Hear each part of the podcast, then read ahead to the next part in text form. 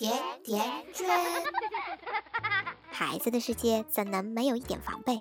欢迎收听圈聊性教育，有请我们今天的主播。这两天有个大新闻，张木易和张千寻结婚了。张木易比张千寻大十二岁，这不是重点，重点是，他俩相识的时候，张千寻才八岁。公布恋爱的时候，张千寻才十二岁，真是挑战我这八零后老阿姨的想象力呀！你以为这是个别的事例吗？然而并不是。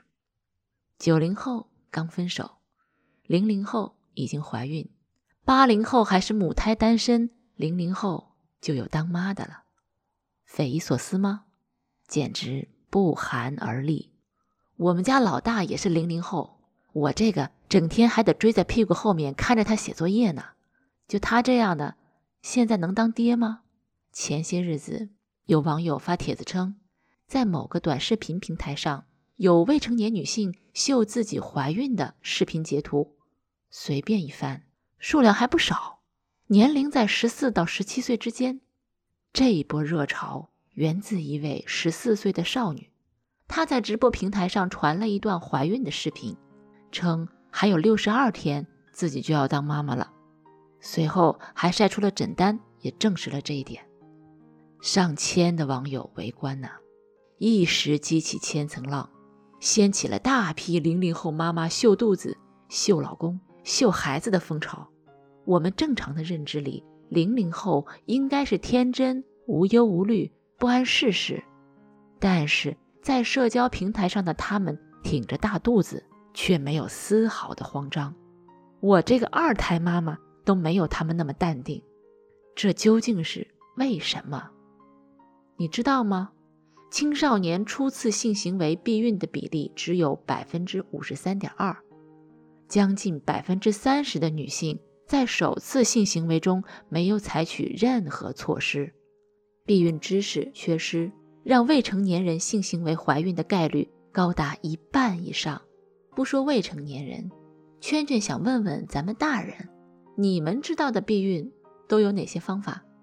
当家长还沉迷在我家孩子很单纯的幻想中时，第一批零零后早就踏足成人的世界了。金钱、暴力、性，通通绕不开。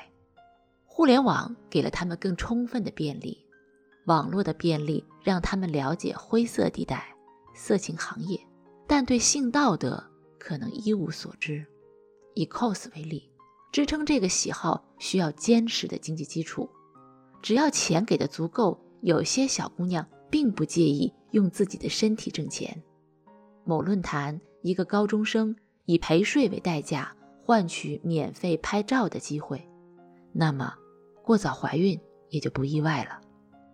然而这些未成年的孩子不知道，过早的性行为。不仅会增加癌患的风险，甚至极易引发心脏病、高血压等并发症。幼女怀孕分娩风险比高龄产妇还要大。但据估算，全世界每年有一千六百万分娩少女，而中国每年人工流产手术至少要一千三百万台，其中二十五岁以下的女性占百分之五十。青少年又占到一半，已知的堕胎流产年龄最小的只有十一岁。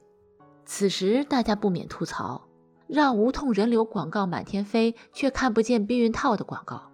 话说，自媒体时代的今天，杜蕾斯也算是业界良心呢，不停的用生命在写段子，不停的用段子在拯救失足少女。未成年人怀孕不止折磨身心。更可能改变人生。二零一三年，浙江嘉兴街头发生了一起抢人事件。一对两千年出生的小情侣，读书时候谈恋爱怀孕了，女孩子害怕打胎，就被男孩带到他老家生下了一个男孩。纸包不住火，女孩父母找来了，要求把女孩带回云南老家。男孩家还不乐意了，你走了，谁照顾小的？女孩说。我想和爸爸妈妈住在一起，我根本不懂得如何照顾小孩子，我自己年龄还那么小。没有能力抚养，心智不成熟，似懂非懂的就有了下一代。所以，我们经常能看到这样的新闻：十八岁少女未婚产男婴将其溺毙；十五岁女孩宿舍产子后扔下楼致男婴死亡；初三女生学校厕所产下男婴后丢弃；十五岁女孩产子后将孩子从五楼扔下。越说越生气，那么鲜活的一条小生命啊！教育的大环境依靠个人力量去改变很难，性教育的发展也需要时间。年少怀孕的悲剧，通过家庭教育很多是可以避免的。那家长能做什么？成长过程中足够的陪伴，不仅是表面意义上的待在一起，还有生活细节处精神层面的尊重和交流，安全、自信。愉悦的心理感知抵得过千言万语的说教。对于婚恋、生育的正确指导，这是一个共同成长的过程。遇到分歧，先试着理解，再做沟通。细心观察细节处的变化。新闻中的父母常在事情发生后觉得匪夷所思：“我以为孩子就是胖了一点，谁能想到是怀孕了？”很多在十二到十五岁就发生第一次性行为的人，与对方交往的时间往往都不到一个月。多看看书，多学学怎样才是科学的家庭教育。当然了，多听听圈圈在这白话也是很有益处的。孕育生命神圣宝贵，却也该符合时宜的发生。无辜的生命来到这个世界，在尚未成熟的父母引导之下。就形成了新一轮的恶性循环，圈圈只好拿起保温杯喝两口枸杞茶，压压惊。年轻人呐，你可以不懂事，但最好不要自以为是。在没有懂事的年纪，在冲动的路上一去不复返就不好了。关注微信公众号“甜甜圈 Family”，回复关键词“零零后”，阅读本期文字版内容。感谢大家收听，我们下期再见。